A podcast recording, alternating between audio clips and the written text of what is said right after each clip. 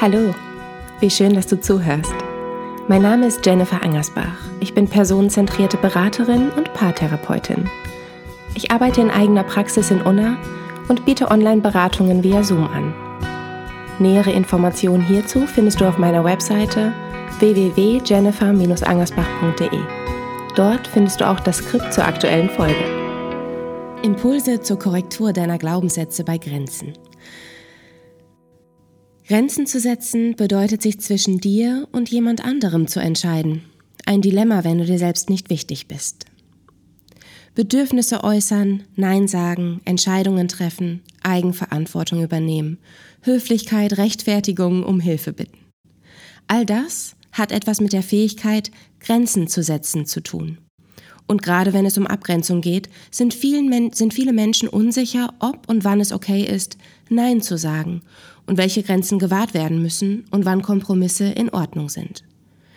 Als ich auf Instagram den folgenden Dialog postete, entstand direkt ein Diskurs darüber, wer denn nun Schuld hat an dem Konflikt zwischen Markus und Martina. Markus, der Arbeitskollege, Martina oder alle irgendwie. Ich bin gespannt, was dieser Dialog mit dir macht.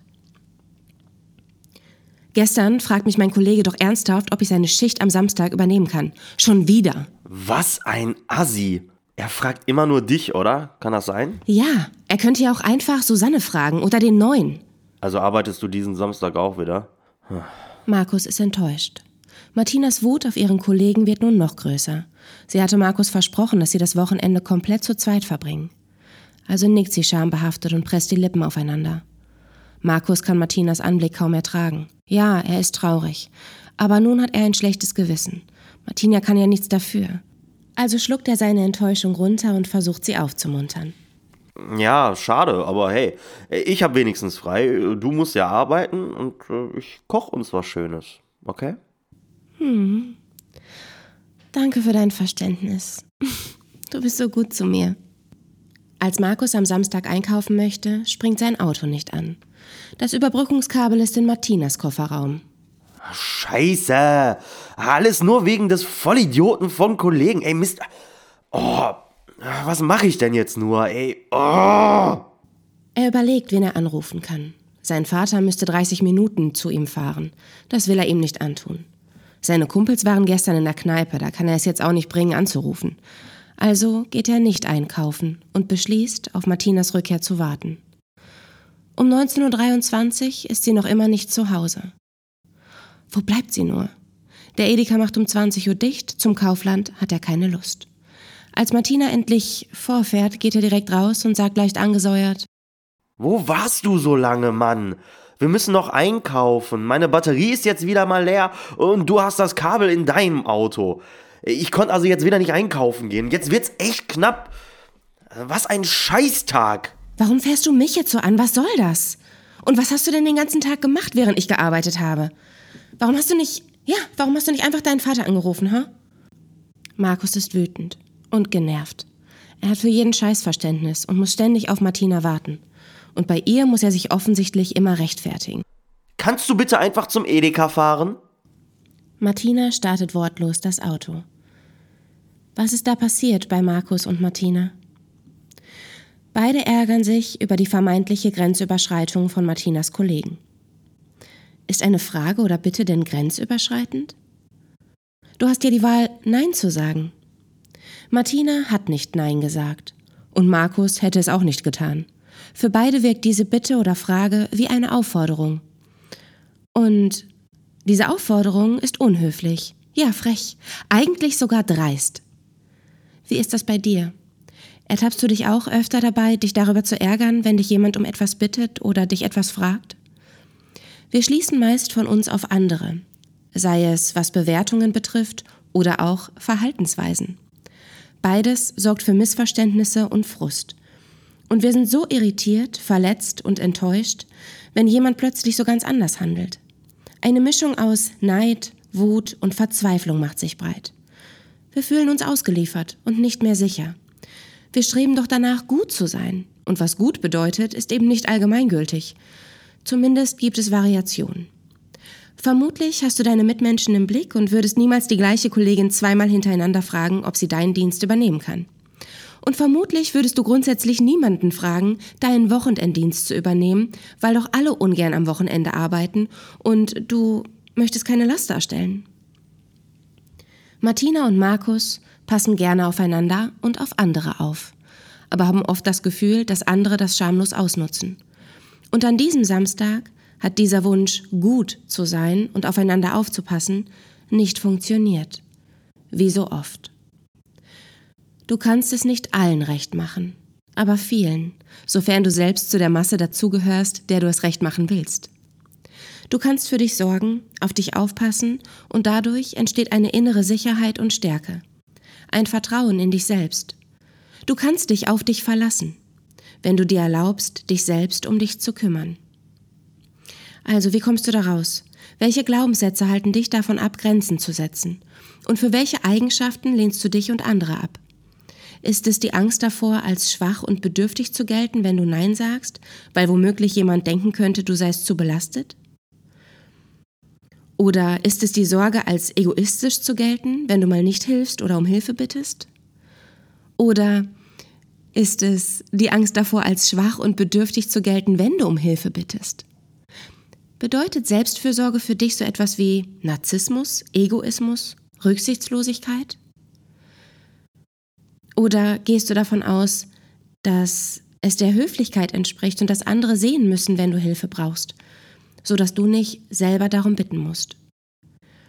Sich darüber bewusst zu werden, zu verstehen, welche Inkongruenzen, also welche Widersprüche und Spannungen in dir schlummern, kann helfen, dich selbst besser zu akzeptieren und deinen Selbstwert zu steigern, so dass es sich nicht komisch anfühlt, dich selbst zur Priorität zu machen. Denn nur wer gut für sich selbst sorgt, hat ausreichend Kapazitäten, auch für andere da zu sein. Im Flugzeug setzt du dir auch zuerst die Atemmaske auf und kannst dann anderen helfen.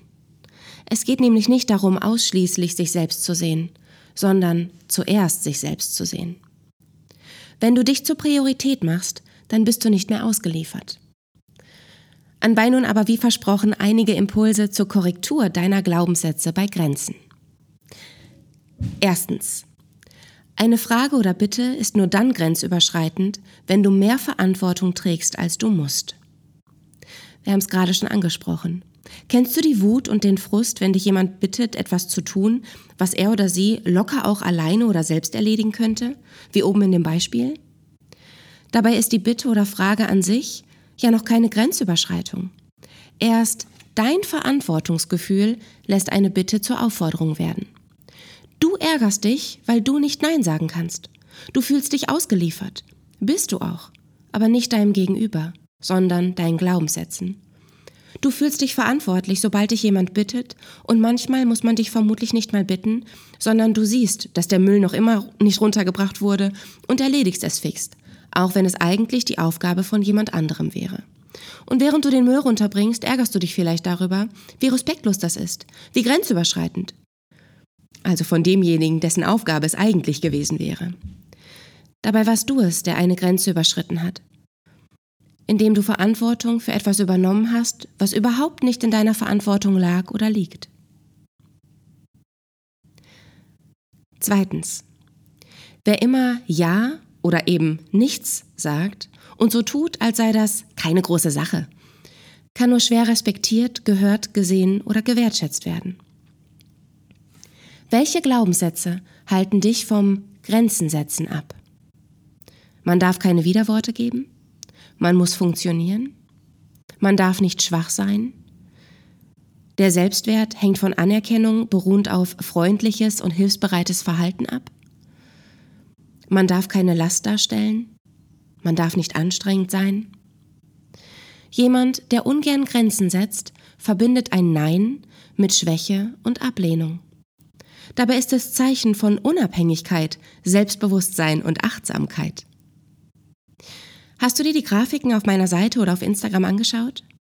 Wenn dein Leben ein Stück Wiese ist und du keinen Zaun errichtest, Woher sollen die Menschen, die auf deiner Wiese ein Picknick veranstalten oder Fußball spielen, wissen, dass sie gerade eine Grenze überschreiten? Warum sollten sie dir dankbar sein oder dir Wertschätzung entgegenbringen?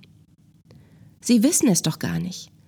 Du hast dich ja scheinbar entschieden, diese Wiese, dein Grundstück, der Allgemeinheit zur Verfügung zu stellen, ohne einen Zaun oder gar ein Schild aufzustellen.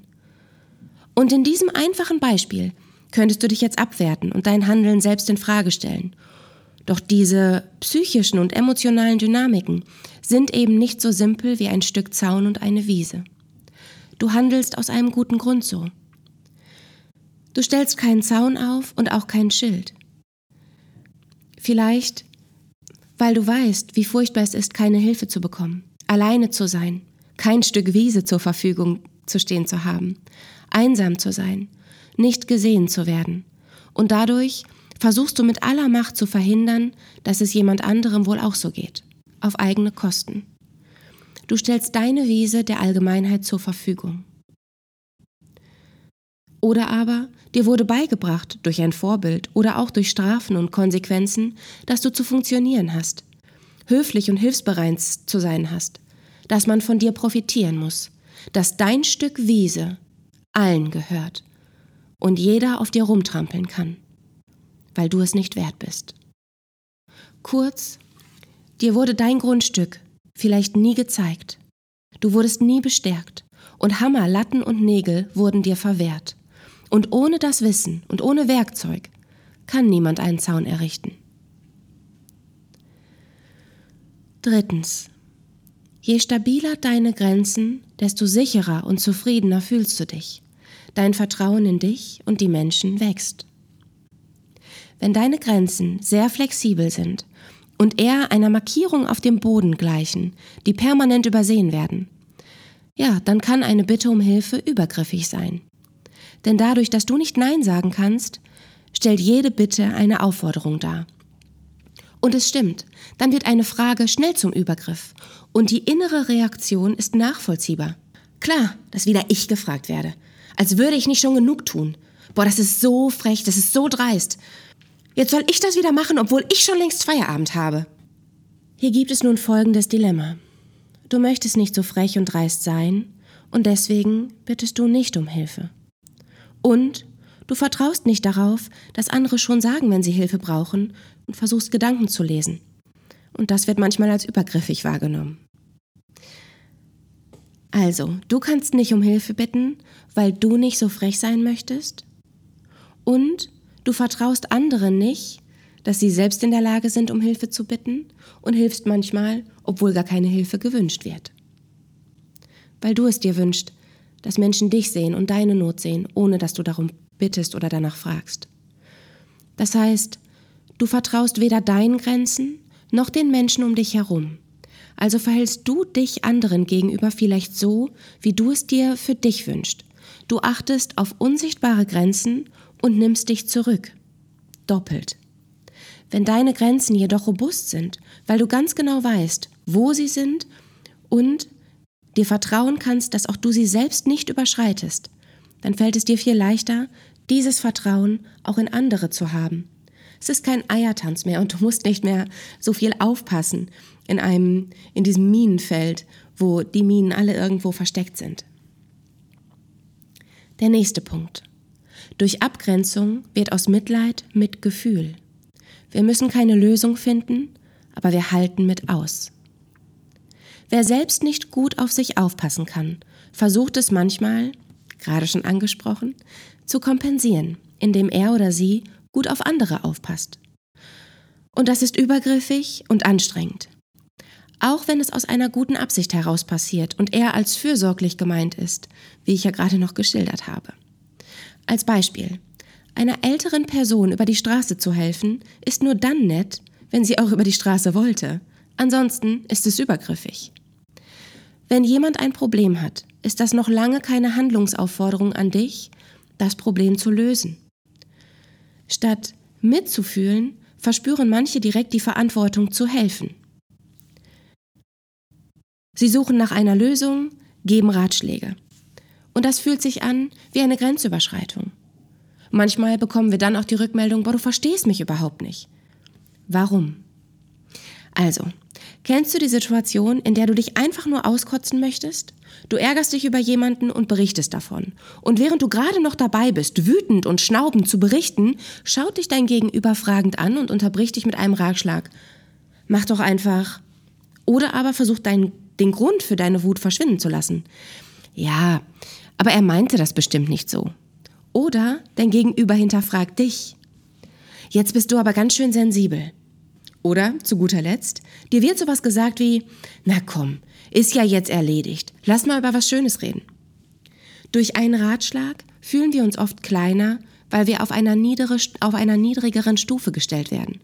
Insbesondere die Formulierung mach doch einfach impliziert irgendwie, dass unser Gegenüber ja scheinbar kein Problem sieht, denn er hat die Lösung ja bereits parat und für ihn wäre es ein einfaches, dieses Problem zu lösen. Erklären, um zu besänftigen, ist auch nicht viel besser. Denn statt Verständnis für dich und dein Dilemma, dein Problem zu bekommen, bekommt dann ja dieser jemand Verständnis, der Grund für deine Wut ist. Fühlt sich auch doof an. Denn scheinbar, das wird dir suggeriert, reagierst du über, bist du falsch. In allen Besänftigungsversuchen, durch Ratschläge, Trost oder die Aussicht auf Besserung, wird dir mehr oder weniger signalisiert, stell dich nicht so an, hör auf zu fühlen und es liegt an dir. Diese Besänftigungsversuche sind Resultat von Mitleid. Ich leide selbst mit dir und ich will nicht leiden, also versuche ich, dass es aufhört. Das ist auch der Grund, warum wir kein Mitleid haben wollen. Wir fühlen uns klein und andere ertragen uns kaum und signalisieren uns durch ihren Trost und ihre Ratschläge, dass es doch eigentlich kein Problem gibt, weil wir ja einfach XY tun könnten. Er oder sie das bestimmt nicht so gemeint hat und so weiter. Was jedoch sehr wohltuend und wirklich hilfreich ist, Mitgefühl. Ich fühle mit dir. Ich halte mit dir aus. Ich lasse die Verantwortung bei dir. Denn du wirst zum gegebenen Zeitpunkt schon wissen, was gut ist und was du brauchst. Ich erkläre dir nicht, wie du denkst, was du tun sollst oder was du fühlen solltest. Ich stelle mich nicht über dich und gebe dir Ratschläge, sondern ich bin da, neben dir ich halte mit aus. Mitgefühl ist, wie hoffentlich deutlich wurde, nur möglich, wenn ich mich abgrenze. Ich übernehme nicht die Verantwortung für mein Gegenüber. Ich verspüre weder den Druck, ihm oder ihr zu helfen, noch verspüre ich den Druck, etwas Kluges zu sagen. Ich halte mit aus. Und wenn ich gefragt werde, kann ich immer noch sagen, was mir in den Sinn kommt. Aber ich helfe nicht ungefragt aus lauter Mitleid, um mich selbst irgendwie nützlich zu fühlen. Ich helfe, wenn ich darum gebeten werde. Wenn ich wirkliches Vertrauen in die Menschen habe, Vertrauen in ihre Fähigkeiten und daran glaube, dass sie ihren Weg schon gehen, dann kann ich mir jeden Tag die schlimmsten Geschichten anhören, die schwersten Schicksale begleiten und dennoch glücklich und fröhlich in den Feierabend gehen. Denn ich halte mit aus. Ich leide nicht mit. Ich fühle mit. Ein kleiner Exkurs aus meiner Beratungspraxis. Manchmal werde ich gefragt, ob mein Job eigentlich anstrengend ist. Und mein Job ist ehrlich gesagt gar nicht anstrengend. Als ich angefangen habe, im sozialen Bereich zu arbeiten, war das anders. Da merkte ich, dass ich allein mit den Inhalten meines Studiums nicht weiterkam und meine Art nicht wirksam war. Ich habe mich der Probleme meiner Klienten und Klientinnen angenommen. Ich habe nach Lösungen gesucht, ich habe getröstet, ich habe versucht aufzumuntern und ich habe kluge Ratschläge verteilt. Und noch abends im Bett darüber nachgedacht, was ich bloß tun kann, damit es Familie XY besser geht. Ich wollte helfen und ich fühlte mich verantwortlich. Im Rahmen der personenzentrierten Weiterbildung wurden keine Methoden oder Fragetechniken vermittelt, sondern ich lernte eine Haltung kennen, die für mich selbst so wunderbar heilend war. Alles darf sein, ich darf sein. Und wenn ich mich gut mit mir fühle, mich akzeptiere, dann habe ich ausreichend Kapazität und weiß ganz genau, was ich brauche, und ich werde einen Weg finden.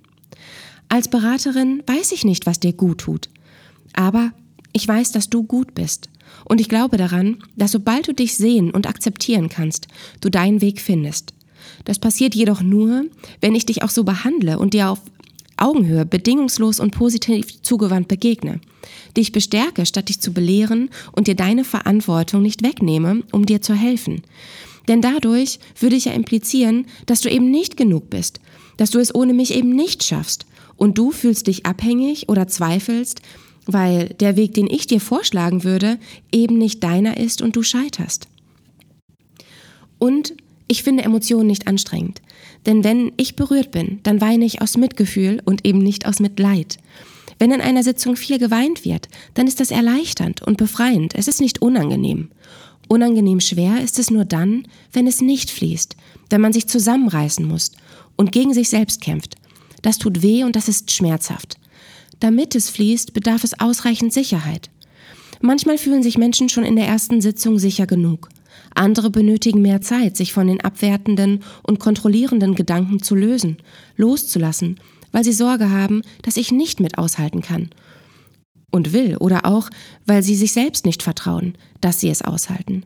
Daher der Raum der bedingungslosen positiven Zuwendung voller Akzeptanz und Empathie. So, weiter im Text. Also fast weiter im Text. Ähm, mein Aufnahmeprogramm ist abgestürzt und vielleicht hörst du es, aber irgendwie ist die Tonqualität jetzt plötzlich anders und ähm, ich bin ein bisschen überfordert damit und weiß nicht, äh, weiß mir nicht zu helfen. Ähm, ich hoffe, ich hoffe, es stört nicht allzu sehr. So, jetzt geht's weiter.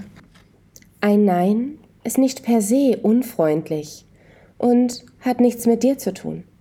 Es wird nur dann unfreundlich, wenn Menschen es als persönliche Ablehnung interpretieren.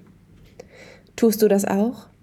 In dem Fall schützt du dich vielleicht durch Angriff und reagierst auf Bitten sehr harsch und formulierst eigene Anliegen auch entsprechend harsch und zum Teil sehr fordernd, um vorzubeugen, dass es zu deiner Grenzüberschreitung kommt oder eben zu einer vermeintlichen Ablehnung in Form eines Neins.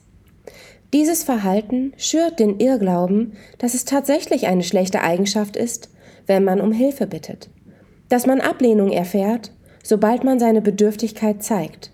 Und das ist fatal, aber offensichtlich erklärbar. Wie so oft greifen unsere Schutzstrategien. Wenn ich dir schon zeigen muss, wie schwach ich bin, mache ich das wenigstens auf eine sehr harsche Art und Weise, damit du dich gar nicht erst traust, Nein zu sagen. Und wenn ich Nein sage, dann muss ich dir auch erstmal das Gefühl geben, dass du ganz schön dreist bist. Frei nach dem Motto, ich bin nicht schwach, du bist schwach. Dabei kannst du ein Nein auch freundlich formulieren, ohne dem anderen direkt zu signalisieren, dass er zu viel fordert, durch Ablehnung, Rechtfertigung und Gründe. Wenn dir das gelingt, tut es auch nicht mehr so weh, ein Nein zu hören. So, bei jedem Impuls habe ich bereits einige, einige Wege, einige Lösungen angesprochen. Ja, wie kannst du lernen, deine Glaubenssätze zu korrigieren und deine Grenzen zu wahren? Zunächst einmal musst du sie spüren. Viele Menschen spüren ihre eigenen Grenzen kaum mehr. Das gelingt dir, indem du versuchst bewusst Gefühle wie Frust, Scham, Schuld, Ungerechtigkeit, Wut und Überforderung wahrzunehmen und darauf zu vertrauen, dass sie stimmen. Und gerade letzteres ist so unglaublich schwierig. Alles, was du fühlst, ist wahr. Es ist ja da. Ob es gerechtfertigt ist, steht auf einem ganz anderen Blatt. Ob es wahr ist, steht auch auf einem ganz anderen Blatt. Aber Gefühle sind eben nicht rational. Wenn du Angst hast, das weiß ich nicht, vielleicht du hast ein Geräusch gehört und du denkst dir, oh nein Gott, Hilfe, ein Einbrecher. Dann ist die Angst ja da. Die Angst ist echt. Es ist kein Einbrecher im Haus, das heißt, sie ist vielleicht unbegründet, aber erstmal ist sie da und sie ist echt und sie muss ernst genommen werden. Wenn du versuchst, diese Angst beiseite zu drücken, wird sie nur noch größer. Genauso ist das mit Gefühlen wie Frust, Scham, Schuld, Ungerechtigkeit, Wut und auch Überforderung. Der Wunsch, nicht wütend sein zu wollen oder auch der Ratschlag, sei nicht wütend, weil du weißt es ja noch gar nicht, hilft dir nicht. Je mehr du versuchst, deine vermeintlich falschen Gefühle zu unterdrücken, wegzudrücken, zu ignorieren, desto größer wird die Spannung in dir selbst. Stell dir einen Luftballon vor, der in dir ist und der permanent unter Wasser gedrückt wird. Und gleichzeitig ist da unglaublich viel Spannung drauf, Luft drin, aufgestaute Gefühle. Der wird früher oder später explodieren. Und wenn er nicht explodiert, kommt es irgendwann zu einer Resignation. Du fühlst dich gefangen, bist verbittert und so angespannt, es fließt nicht und du weißt überhaupt nicht, wem oder was du vertrauen kannst und hinterfragst dich und alles. Wenn du deine Gefühle, egal ob begründet oder nicht, wenn du deine Gefühle ernst nimmst, dann und erst dann kannst du auch die Verantwortung dafür übernehmen. Die Verantwortung für dich und eben nicht für alle anderen. Dann wirst du endlich gesehen und ernst genommen. Vor allem von dir selbst. Wie immer bedarf es korrigierender Erfahrungen und eines sicheren Umfeldes. Überlege dir also ganz genau, bei und wo, bei wem und wo du dich sicher fühlst und versuche dann, dort nach und nach deine Bedürfnisse zu äußern. Du kannst ja auch anfangen mit sehr banalen Bedürfnissen, ohne jemandem den Auftrag zu geben und ohne dass du dadurch deine Schwäche oder deine Bedürftigkeit verrätst. Stufe 1. Ich würde echt gern mal wieder dies und jenes machen. Stufe 2. Ich würde echt gerne mal dieses und jenes mit dir machen. Hast du Lust? Stufe 3. Oh, ich weiß nicht, ob ich das alleine schaffe. Ich glaube, ich brauche Hilfe. Könntest du mir helfen? Du kannst dich also nach und nach steigern. Mit eben genau diesen Bedürfnissen, die für dich in deiner Welt für Schwäche und Bedürftigkeit stehen. Es ist deine Aufgabe. Eine lebenslange Aufgabe. Aber sobald du in der Lage bist, für dich selbst zu sorgen, um Hilfe zu bitten, Grenzen zu benennen und deine Bedürfnisse nicht nur wahrzunehmen, sondern auch zu äußern und zu stillen oder stillen zu lassen, dann fühlst du dich endlich nicht mehr so klein und ausgeliefert, sondern dir kann nichts mehr passieren. Du hast ja dich und mit dir die Verantwortung. Bevor der Podcast hier nun zu Ende geht, noch ein kleiner Hinweis in eigener Sache. Vielleicht hast du es schon mitbekommen. Ich habe ein Buch geschrieben. Das Herz denkt nicht, es fühlt. So viel zum Thema der Gefühle, die ja vielleicht nicht stimmen oder die irrational sind. Das Herz denkt nicht, es fühlt. Und gerade in dieser Folge der Abgrenzung werden und wurden unter anderem die Baustellen der Protagonistin Marina thematisiert. Wobei eigentlich in jedem Podcast des Selbstliebe-Dilemmas. Dieser Podcast kommt übrigens auch im Buch vor, aber nur ganz klein. Denn genau deswegen habe ich diesen Roman verfasst um Menschen zu helfen, aus diesem Selbstliebe-Dilemma herauszukommen. Und das Buch ist ab sofort im Handel bei Thalia, Amazon und Co. verfügbar. Ein Roman als Selbsttherapie, wie es kürzlich in einem Artikel des Hellweger Anzeigers der Ruhrnachrichten hieß. Hierzu wird es übrigens noch ein Podcast-Special geben, aber mehr verrate ich noch nicht. So, vielen Dank fürs Zuhören und Nico, du klangst ein bisschen verschnupft. Gute Besserung an dich. An dieser Stelle auch nochmal Danke an Nico Schmidt, der heute die Rolle des Markus eingesprochen hat und danke an Tobias Patke für das Intro. Und denk daran, du bist lebenswert, auch wenn du dich selbst nicht liebst. Du bist genug für die Menschen, die zu dir passen und zu viel für diejenigen, die dir nicht gut tun.